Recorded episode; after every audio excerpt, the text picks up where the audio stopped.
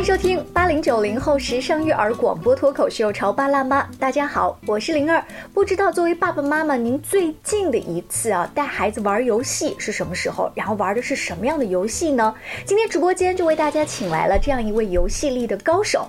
父母游戏力认证讲师万丽云，万老师，欢迎您！大家好，万老师谢谢，我刚刚讲那个问题，你也来回答一下。好的，嗯，我自己的孩子，因为姐姐都上初中了，然后弟弟呢就小一点，嗯。弟弟的游戏是天天无时无刻不在做。啊我想先说说姐姐的游戏，姐姐因为大一点儿，所以我跟他的这个游戏，可能有的时候我会拉着弟弟一起，我们会做一些。小朋友的那种游戏哦，肢体呀，然后你追我打呀，他有时候会啊冲上去揉揉弟弟，把弟弟当做玩具玩儿，然后有的时候我会拿那个小抱枕丢他，呃，我觉得这个游戏呢，其实是对于一个初中的孩子，尤其是马上要考试的孩子，他会有一定的解压作用，哦。所以我会固定不定期，然后会他跟他玩一下。你在玩之前会跟他有一个呃，像是仪式感一样，或者是口号或者什么？你说女儿，我们来玩这个什么什么游戏，啊、没有，就就是你就开始丢他，他就立马 get 可到。能就是我们俩说，哎，这个时候休息一下，我不会说我们来玩一会儿吧，我就会可能去惹他一下，闹他一下，哦然后有的时候会跟他说，那我们休息一会儿，然后就开始啊。可能两个孩子已经形成这个习惯，我不会告诉他这个游戏对他有什么帮助啊哦这些的，哦不会去说，就是正正常常的，就是像家里正常情况去玩儿。哦，呃，万老师刚才讲那个，其实背后呢是希望。大的考试来临之前，其实他可以稍微舒压一下。嗯像我呢，家里的孩子还不大哈，我希望他可以多参参加一些体育锻炼。嗯，然后我就带他到楼下去那个跳绳。跳绳的过程当中，我跟他说啊，你跳一百个，我跳一百个，咱们比时间，这是一种玩法。还有就是一分钟之内。咱们互相比个数，这也是一种玩法。完了以后，我跳的肯定没有小朋友跳的好。最后我跟他说，这样我们跳两百个，或者说两分钟之内跳。但是呢，我不行了，你就赶紧给我接力接力。然后他就说：“啊，妈妈，你坑我吗？”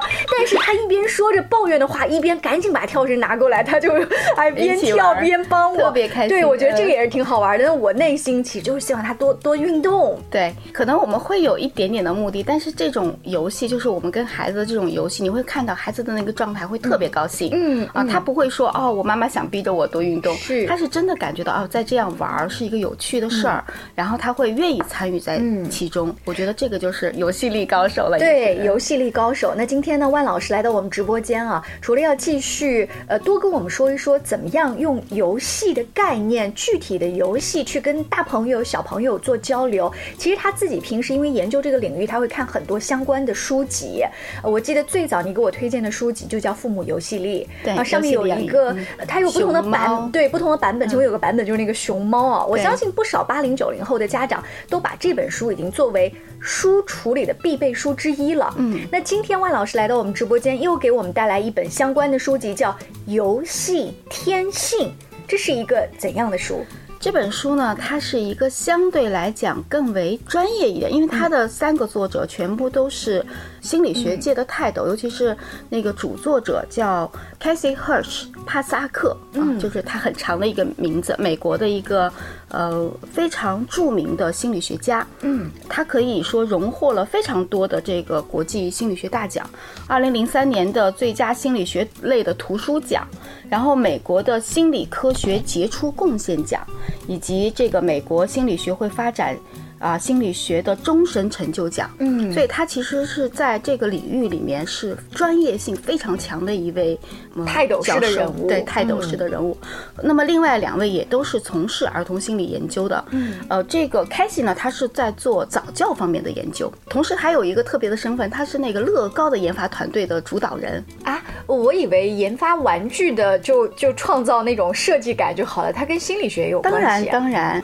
那么另外两个呢是呃，也是心理学家，也是学大学教授，然后同时他们的研究方向是儿童的早期发育和语言这一个部分，而且最重要的是，这三位作家都是妈妈。哦，都是妈妈啊，嗯对，所以这本书呢，它既然获得心理学图书类的这个金奖，所以其实在全球都会非常受嗯推崇。而且我觉得这本书最有趣的呢是。它其实特别适合这个不鸡娃的妈看啊啊。那对于不鸡娃的妈呢，它是一种就是哎，我教你怎么样科学的可以不激娃的这样的一个原理。那么还特别适合这种激娃特别焦虑、对孩子的这个发展特别着急的妈妈，就让他不激娃。对，看完这本书。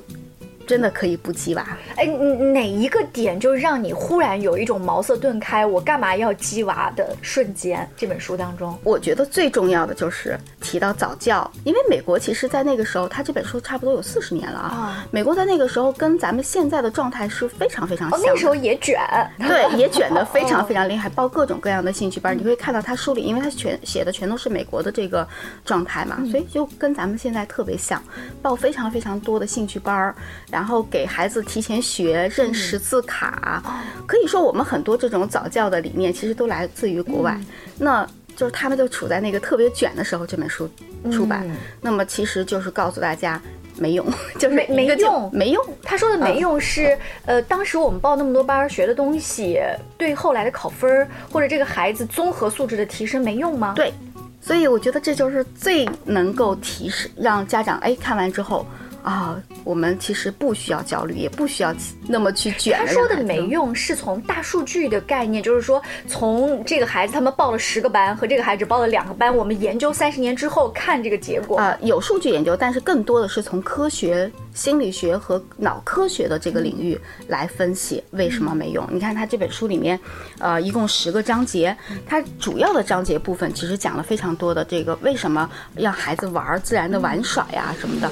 其中讲了两个核核心的这个理念，一个理念呢叫做就是我们说孩子他的在这个发展的过程中啊，他其实有两个不同的，一个我们叫做与生俱来的，嗯，比如说呃语言。其中还有提到，就是对于数学的这种概念，那么还有孩子的一些呃运动啊，就这些东西其实是大自然赐予人类的，是与生俱来的。你干涉或者是不干涉它，孩子都会在那个时候，随着他自己发展的规律、成长的规律，随着那个规律，他自然而然就会发展出来。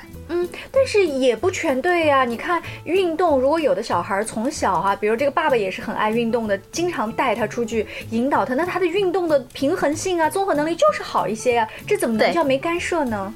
比如说，我有时候会跟别人开玩笑啊，你去让孩子报一个跳绳班儿，嗯，哎，当然孩子在这个跳绳班儿，你会发现跳绳跳得越来越好，越来越好。那那个班儿的作用是什么呢？其实就是练习，嗯。那么这个练习。在家能不能玩儿？就像你刚才说的，我跟孩子互动这样玩儿，其实作用不比跳绳班儿差。当然，这个具体的游戏啊，咱们另当说。可能有的小孩学跳绳，他手脚不协调啊，半天跳不起来啊。有的老师还真的是有口令啊、方法呀、节奏呀。这个万老师怎么讲呢？啊，其实他这个叫做经验预期和经验依赖。因为他是做早教研究的嘛，其实他提出理论并不是说不要做，嗯，而是过犹不及啊，就不要太依赖了。对，这样说可能就会更容易去理解，就是不要去做到过犹不及。那像这种基础的，就是经验预期的这种理论，这种部分的能力，什么基础的感官呀、运动呀，包括视力、语言啊这些地方，其实孩子是会自然发展的。就我们举最最简单的例子，就是孩子该走的时候就会走，该跑的时候就会跑。哎，那我们再呃。回到万老师自己家里面，当时大女儿啊，就是从小的时候一开始报这种早教班啊，报了各种各样的班。对，高峰的时候报了多少个啊？我经常被我爸爸妈妈批评，就说你把孩子的所有的时间都塞满了。我女儿很累哈。对，女儿真的是报了非常非常多。当然，我那时候还还好，就是都是素质类的，比如说音乐呀、体育呀，然后画画什么画画呀这些的哈。我认为是素质类，对他也有帮助的。呃，事实上也是有一定帮助，我们不能说完全没有帮助，真的是有一定帮助。的，他最多的时候大概一周大概有五六个班儿，一周五六个班，就平均的话每天一个班，每天一个啊，还不算幼儿园的兴趣班哦，还不算幼儿园的兴趣班。到弟弟呢？弟弟就基本上只有一个篮球了，只有一个。你觉得这个跟你自己去做的这方面的研究学习有关，还是就很多二胎妈妈、三胎妈妈也是这样？我觉得是跟我。学了科学的理论有非常大的关系，呃，我给他报篮球班，就像你说的，他还是要有一些运动啊，有一些东西。就是我现在就会跟大家说，哎，你报兴趣班的目的是什么？是在这个时间让孩子送去，能够有一个你自己的独处时间啊，这是很好的理由。啊，让他能有一些和小朋友一起玩，因为有的时候找不到朋友玩，哎，在那种环境下社交啊，也是一个很好的理由。但是你的目的一定不是让他成为一个篮球高手。嗯啊，或者是哎呀，他要比别人好很多，打得更好。那其实说到都是一样嘛，你给他孩子报的所有的兴趣班。如果是初心，就是为了让他哎开开心心的有个环境玩呀，能让他有些熏陶啊，哎，我觉得都还挺好的。但是那这个初心，我是很容易被你说服的。对，反正这个呃钱已经花出去，班已经报出去，那我就说，嗯，万老师跟我讲了，我就把这个初心啊改一改。对呀，我就是想有一个自己的时间。嗯，对呀，我就是想让他跟小朋友们多交流。对呀，如果他顺便可以多学一点技能，以后可以加分，然后又可以走这个路，不挺好的吗？核心在你不要去。破坏他的东西，你我拿我儿子打篮球来说啊，我儿子刚开始学篮球的时候呢，爸爸因为是运动员出身嘛，嗯，所以就给他报了一个非常专业的运动员的这个教练的班，老师教的非常好，老师也很好，嗯，但是孩子回来跟我说说妈妈，我再也不想去打篮球了，太累了吧？啊，不光是累，是因为在那个过程中，那段时间是爸爸陪他去打篮球。爸爸呢，就每天盯着他。嗯嗯，别你看别的小孩都拍到三百个了，你怎么一百个还拍不到？他那时候才四岁半。然后我说，你想让你的儿子是一个篮球天才吗？就是家长很容易就会过度的焦虑，过度的着急，过度的去比较。就是让他那个要求变得越来越高。对，但如果你去，因为你不是一个运动方面的高手，你就觉得我就能哇，你太胖了，一百个已经很厉害了，已经把左右手换了。就是我我对，因为我儿子依旧有篮球的兴趣，而且特别特别喜欢打篮球。我觉得就是后来我把他，我说你爸爸你别打，我说我换一个班，给他换了一个相对来讲没有那么专业，可能更多的小朋友在玩儿。他那时候参加的都是大孩子，比他大很多的孩子，那。他的确能力很强，然后我换了一个班，他在那个里面又找了找自信，我再给他调到相对来讲专业的地方。其实我就花了很多时间在这个上面去给他调整，包括去选老师的这个过程，而不是执着在具体拍多少球。哎，对，而不是就是经常就会焦虑在你的孩子的能力，哎，怎么我报了这个兴趣班，然后我的能力就应该达到一个什么程度，就是忘了咱们当时的那个初心了。好，刚刚跟万老师聊到这儿啊，我不知道各位你们家的孩子报兴趣班的时候，一开始的初衷是什么？我们再回到《游戏天性》这本书的时候，我们来好好琢磨琢磨哈。稍微休息一下，广告之后跟大家接着聊。你在收听的是《乔爸拉妈》，小欧零二，叫你变成更好的爸爸妈妈。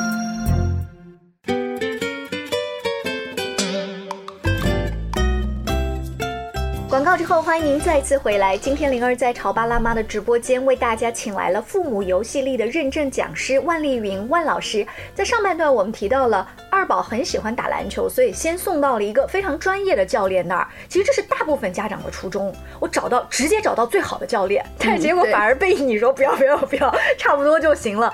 哎，爸爸这个时候会说你又不专业，你干嘛来干涉我的这个篮球的这个指导？嗯，我们经常会有一个为什么我们会越来越激的那个原因啊，其实出于我们的恐惧哦，出于我们的害怕。那你分析一下爸爸当时的恐惧和害怕是？因为爸爸他是一个专业运动员，他就觉得那我学篮球我就要学最好的，我的动作要很标准，嗯，我的这个要走偏了将来不好纠正，他有很多理由。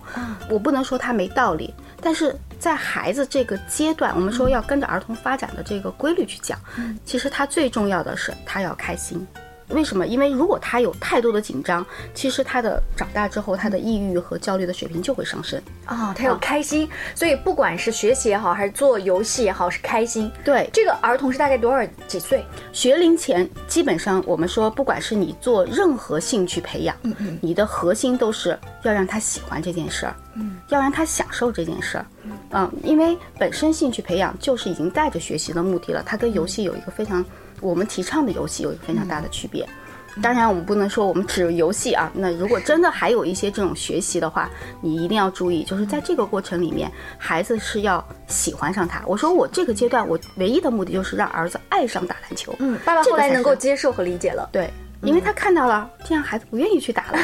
嗯，很多妈妈说，我要不要让孩子坚持？坚持的核心，我们说内驱力嘛，是孩子喜欢这个东西，他喜欢，可能会遇到一点点困难，但是因为他喜欢，他自己就有力量去坚持了。哎，我再给大家说一个我身边的例子哈。那我儿子从小呢，他是打网球，有好多小朋友一起打。在打球之前，其实小朋友会做各种体育的游戏。然后同时呢，他的另外一个好朋友呢，找了一个离家近的网球教练呢。那个网球教练说：“我直接给你 VIP 一对一。”这妈妈说：“好，离家又近，又是 VIP 一对一。”结果整俩月之后呢，把那小男孩说：“我不去了。”妈妈觉得我就给你找最好的 VIP，其实跟刚才你们家老公的想法是一样的。嗯，最后我们就分析了一下，一是一对一的教练啊，他这个体能上对这个小孩子的要求更高，但是呢，对于拔高的。这个水平很好，可是对于一个入门让他有兴趣的小男孩，他整个觉得这个很枯燥、很辛苦。于是我们就想说，那再把这个小男孩的这个呃兴趣给他重新调动起来哈。一，我们是安排了一个风和日丽的日子，跟他说做各种工作。第二呢，我们安排了这个教练跟他提前说，你好长时间没训练了，我们慢慢来，今天整个降低一点难度。第三。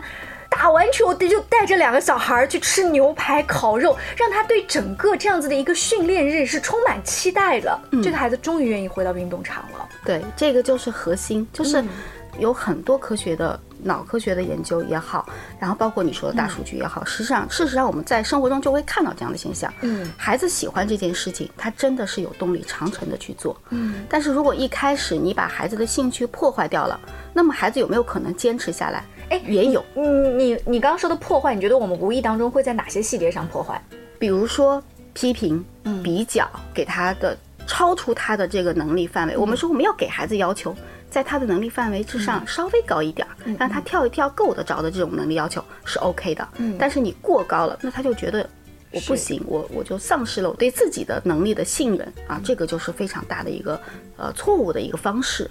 其实很多学习是枯燥的，嗯，不管是你学什么，枯燥并不会让他丧失兴趣，嗯，就是他在这个过程中有获得成就感，他自己就有能力去过了那个整过这个枯燥期的这个能力，我觉得这是核心。刚才万老师在讲枯燥这个过程的时候，我就在联系孩子，不管是做运动还是做这种传统的学习啊，他都面临着一个，嗯，呃，比如说哭鼻子呀，然后想退缩啊，大部分的家长就直接说道理。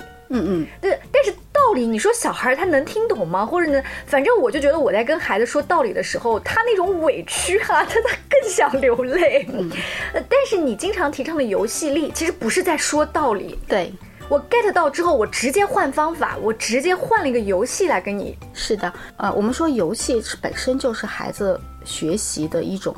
方式，就孩子是通过游戏在学习的，所有的游戏，包括这本《游戏天性》这本书里面，他就会讲各种各样的能力，数学呀、语言呀、阅读能力啊、啊情绪认知啊等等，这些都是哎在游戏中他最好的学习方法。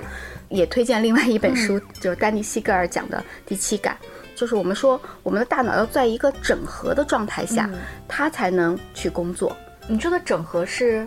举个例子，我们说大脑的核心呢，就是我们说大脑皮质啊，皮层啊，这个部分它管理的是我们的呃逻辑判断，我们的思维啊，就理智方面的，我们就把它叫做理智脑。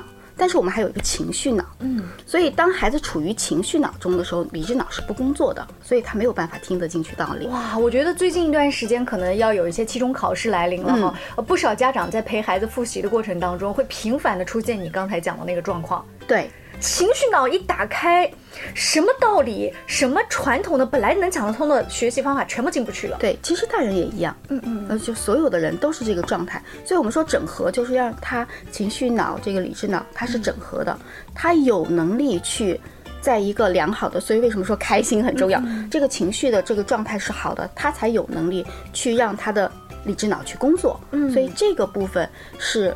整个以脑科学为核心的，去给我们很多跟孩子沟通、帮助孩子的这种指导。嗯嗯，呃，所以从大脑的这个角度学习这件事情也好，呃，兴趣班的那一些锻炼发展也好，它到底是如何发生的？是不是？我看万老师前一段时间也做了一个相关的讲座，也是依托这本书《游戏天性》啊，跟我们来来具体讲讲，在刚才您说的这个呃游戏脑还有理智脑打开关上的那一瞬间，还有什么可以？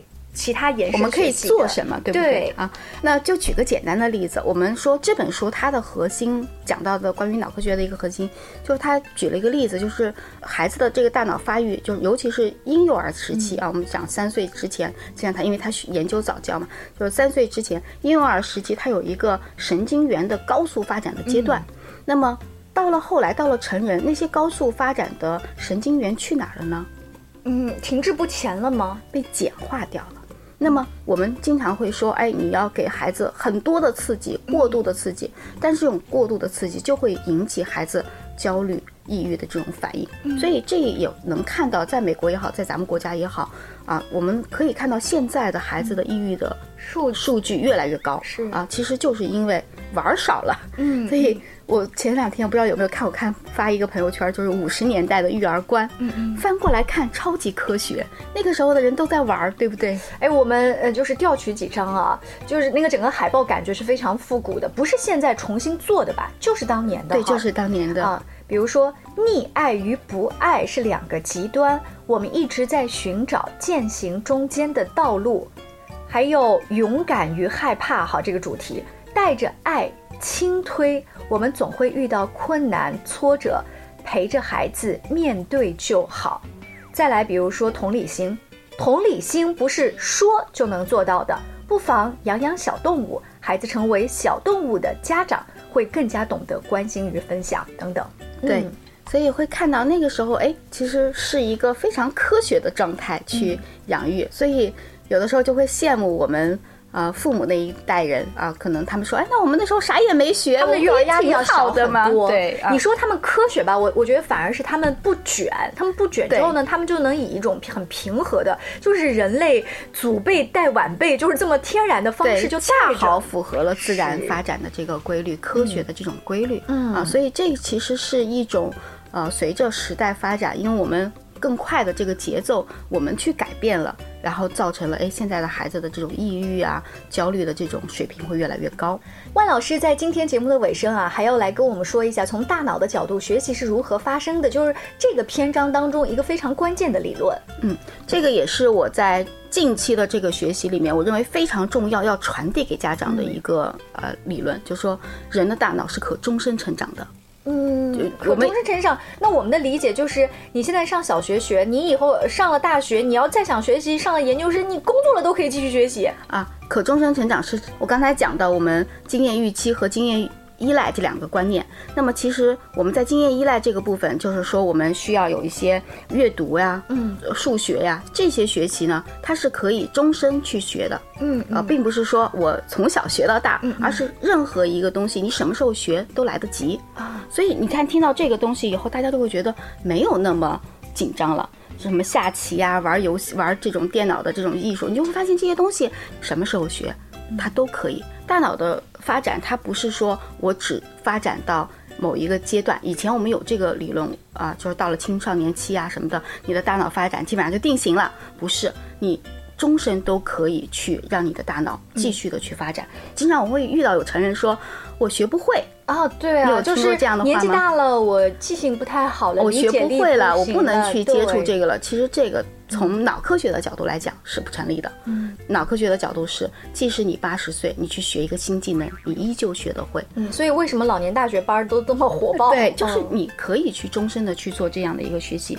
那么另外一个方面呢，就是说，呃，经验依赖的这个学习呢是伴随一生的。同时，如果你就神经元过度的拥挤了，过度的刺激了，就会导致孩子的注意力缺陷呀、多动症啊这样的状态。嗯，所以他用这个理论，其实就支持了我们说，你不用那么着急，不慢用那么慢学焦虑。对对嗯对。对，呃，把这个学习的过程和生命的这个事情啊，看得长远一点，是的就不集中在小时候那几年。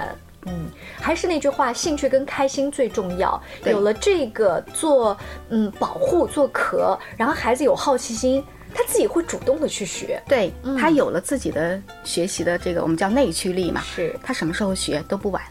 好，因为时间的关系呢，关于《游戏天性》这本书当中还有很多精彩的篇章啊，我们以后有时间把万老师再请来直播间，就着像语言的游戏啊，包括数学的游戏啊，呃，还有一些学习阅读的这一种读写能力啊，在这本书当中，这些三个外国作家是怎么给家长来支支招的？